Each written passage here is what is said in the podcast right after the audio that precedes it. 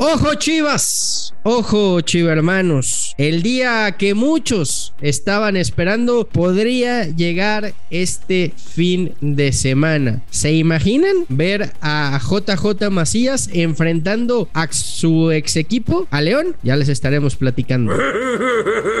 bueno ya, vamos a intentarlo. Me enfrentaré a esos malvados duendes. ¿Qué? Digo, me enfrentaré a esos malvados duendes. Ay, ay, ay, Ceballos, cuando empezaste tu, tu, comentario creí que, que, volvía Javier Hernández, que volvía Carlos Vela, que, que eh, habían encontrado a la reencarnación de Claudio Suárez. Lo cierto es que como no tienen de qué hablar, van a platicar de que un jugador sale a la banca. El América, en cambio, el América, en cambio, juega hoy contra Mazatlán y les vamos a contar las razones de por qué, de por qué demonios se movió el partido que debía jugarse al principio del torneo. Los dos grandes. Hola, ¿qué tal, eh, Footboxers? Y sean todos bienvenidos a esto que es Los Dos Grandes. Eh, eh, ¿Ya vas a poner pretextos de lo del partido? O sea, ya, ya, ya tienes el pretexto perfecto de por qué se pospuso el partido contra Mazatlán. Ya, mi querido Fernando Ceballos, te mando un fuerte abrazo. Fíjate que me cuentan desde, desde Mazatlán que estamos a unos días de que sea pues una pues un, carnaval, ¿no? Es el carnaval internacional de, de, Mazatlán. Y querían pegar lo más posible el partido a, ese carnaval. Entonces, como para hacerle promoción y todo el rollo, ya sabes que hay equipos como el América, como Chivas, como Cruz Sur, como Pumas, que cada que van fuera de, fuera de sus respectivos estados, pues prácticamente llenan los estadios, ¿no? Este es el caso del América, que es el equipo más importante y llamativo del fútbol mexicano. Mazatlán, y Mazatlán, y Mazatlán. No, no, Mazatlán. Pollo, por favor. Corrige, corrige esa información porque la encuesta de consulta Mitowski ya puso en su lugar a cada uno, poniendo a Chivas como el más popular. Pero bueno, continúa. No, papito, papito, papito es el más querido, el más popular. La popularidad se mide por popularidad e impopularidad. Por eso yo soy el narrador más popular de, de, fútbol, güey. Por popularidad e impopularidad. es una suma, es una, es una suma de los factores, güey. Oye, sí es cierto, nunca me había puesto a pensar si tú eres como el América, güey. La mitad te quiere y la otra mitad te mienta la madre, ¿no? Pero, pero bueno, es, lo bueno, mi En realidad, en realidad menos de la, en realidad menos de la mitad me quiere y más de la mitad me miente a la madre, güey. Es básicamente como funciona este rollo, pero eh, bueno, básicamente es por eso que el partido se movió, lo quisieron pegar lo más posible, ¿no? A este, a este carnaval y bueno, América jugará, estará jugando esta semana frente al Mazatlán en lo que es pues una semana de nueve puntos, ¿no? Para, para el América, una semana importante para el, para el solarismo.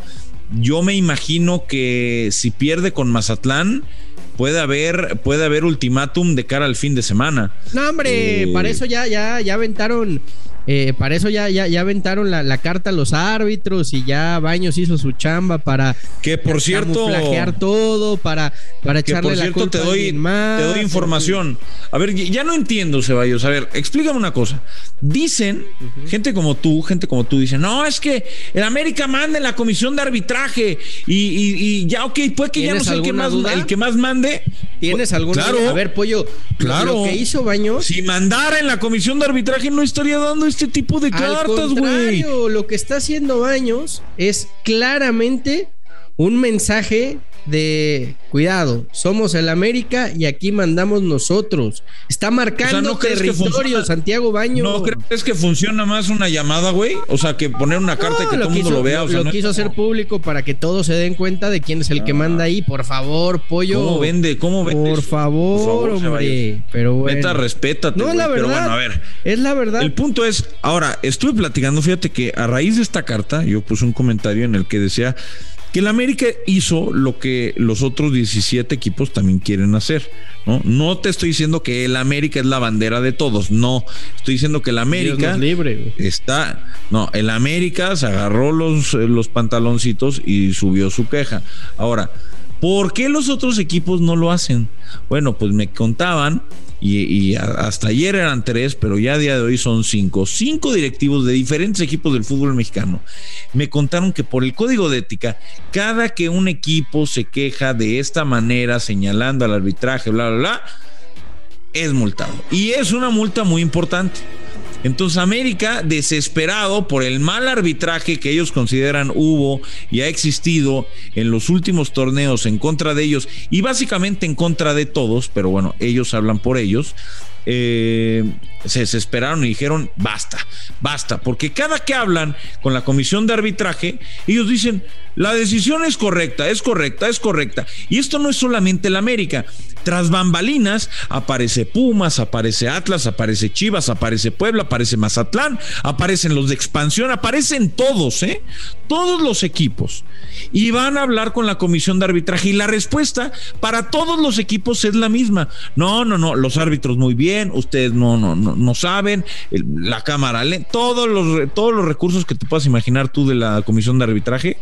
Entonces, ahora ya el América, hasta la madre, ¿no? De, esta situación, dice, voy a publicar mi carta para meter, para meterle un calambre, yo creo, Arturo la comisión de arbitraje. Varios son los equipos de, de peso que, pues que se, que me hablaron y me dijeron, me contaron, oye, pues es que esto es lo que pasa, si nos quejamos nos multan, entonces hay una bronca, bla, bla. Ya metidos en el video que, que, publica el América, que publica Santiago Baños, yo creo que si era roja para Fidalgo, eh, para el que le mete el codazo a Fidalgo, perdón. Bueno.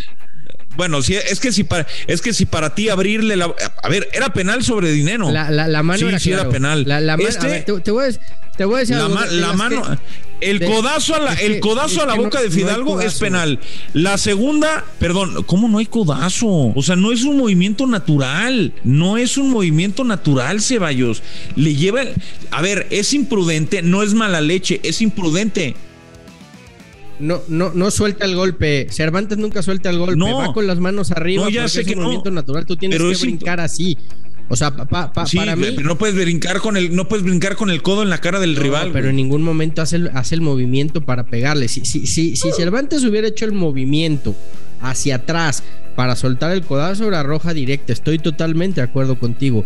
Pero él salta con los brazos y, y, se da el contacto, pollo. Para mí no es roja. Pero Fer, hay, pero, pero Fer, así como hay faltas imprudentes, no hay faltas imprudentes y que no son de intención, no, no hay intencionalidad en partirle la pierna a un jugador. Por ejemplo, yo me acuerdo la del pollo briseño con Giovanni Dos Santos. Pues para mí no era, o sea, no había intención.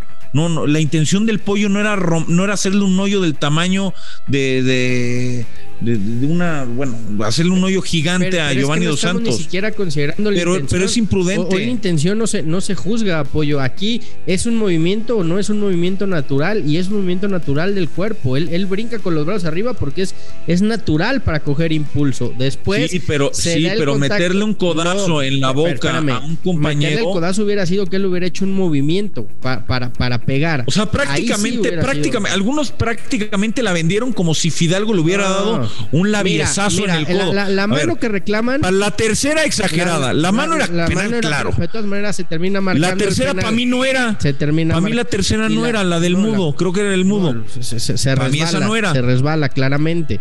Yo, yo creo que la de Fidalgo no era.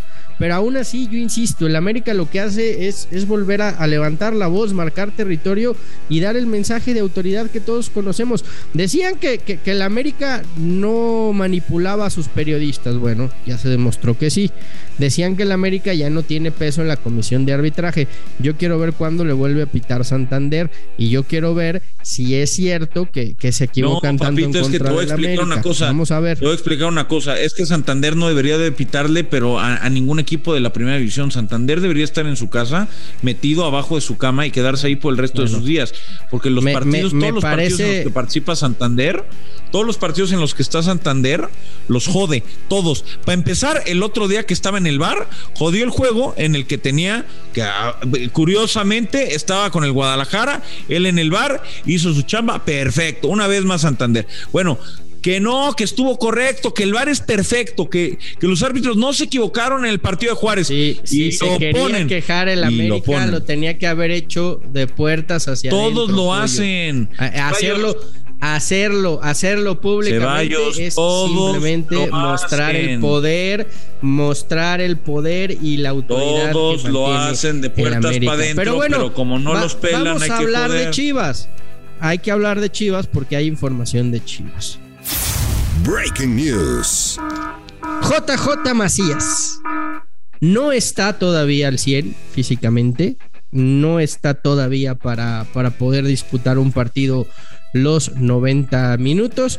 Sin embargo, Marcelo Michel Leaño hoy está considerando seriamente que JJ Macías esté en el partido contra León. No de inicio, no de titular, porque insisto, todavía no está para jugar un partido completo, pero sí que salga a la banca y en caso de que Chivas lo necesite, ¿por qué no? Tirar de él como un revulsivo, como un hombre que está llamado, y lo hemos dicho en este podcast, a relanzar su carrera en el Guadalajara. Así es que al día de hoy todo indica que JJ Macías hará el viaje a León, se sentará en eh, la banca del Estadio León y quizá tenga minutos contra su ex equipo. Ojalá que, participe.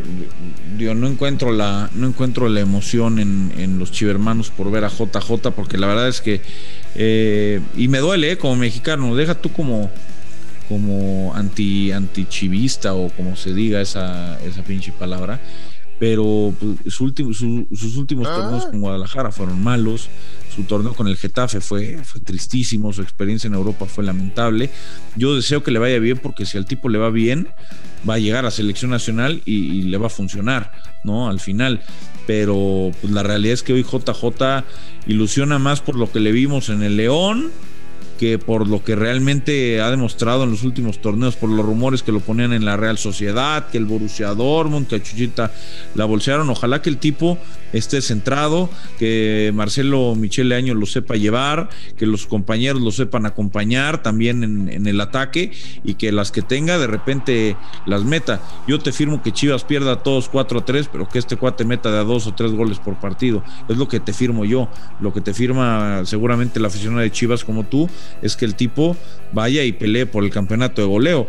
Creo que es un elemento que todavía tiene rescate. Creo que un mal año no te hace un mal jugador. Así que pues eh, que le vaya bien a JJ y ojalá lo veamos en la cancha. Y pregunté, Pollo, eh, lamentablemente la, lesión de, Jesús Molina abre la puerta para que Chivas pueda contratar un jugador y, registrarlo, ¿no? Así está estipulado en el reglamento. Me dicen que la plantilla está cerrada y que aunque tienen esa opción no va a llegar nadie, así es que pues como dijo Marcelo Michele Año, ¿no? Somos los que somos y estamos los que estamos. Ni más ni menos. Pues a ver para qué le alcanza al, Guadalajara. Yo te, quería preguntar, eh, Ceballos. ¿Marcelo Michel va a acabar el torneo? Sí. ¿Va a acabar el torneo en Chivas? Sí, sí, sí, yo creo que sí. Yo creo que sí lo termina. Yo también, ojalá que lo renueven otros cinco años. Gracias, Fer. TQM, que lo renueven, que lo renueven de por vida. Es más, Marcelo Michele Año, vitalicio en el Club Deportivo Guadalajara. Chao, chao. Ya, ya, ya te subirás a la, a la Liaoñeta, o cómo se llama la, la No, ya ni sabes cómo se llama, güey. Después le vas a cambiar el nombre, va a venir otra vez Bucetich y, y Ramoncito Morales, y así van a ir cambiando 40 veces. Pero bueno, Bye. Lea, lea, leañoeta, no. ¿Cómo es? Leañoneta, papá. Ahí Leañoneta, ahí está. Mira, mira, qué bien te lo sabes, qué bien te lo sabes. Yo, yo creo que, yo creo que ya estás, te subiste tú primero que yo, mi pollo. No, tú ya estás bien, tú ya estás bien arriba. bien arriba. y a todos ustedes, gracias por acompañarnos en los dos grandes. Califíquenos con cinco estrellas. Denle like y suscríbanse al podcast. Los dos grandes, un podcast exclusivo de Footbox.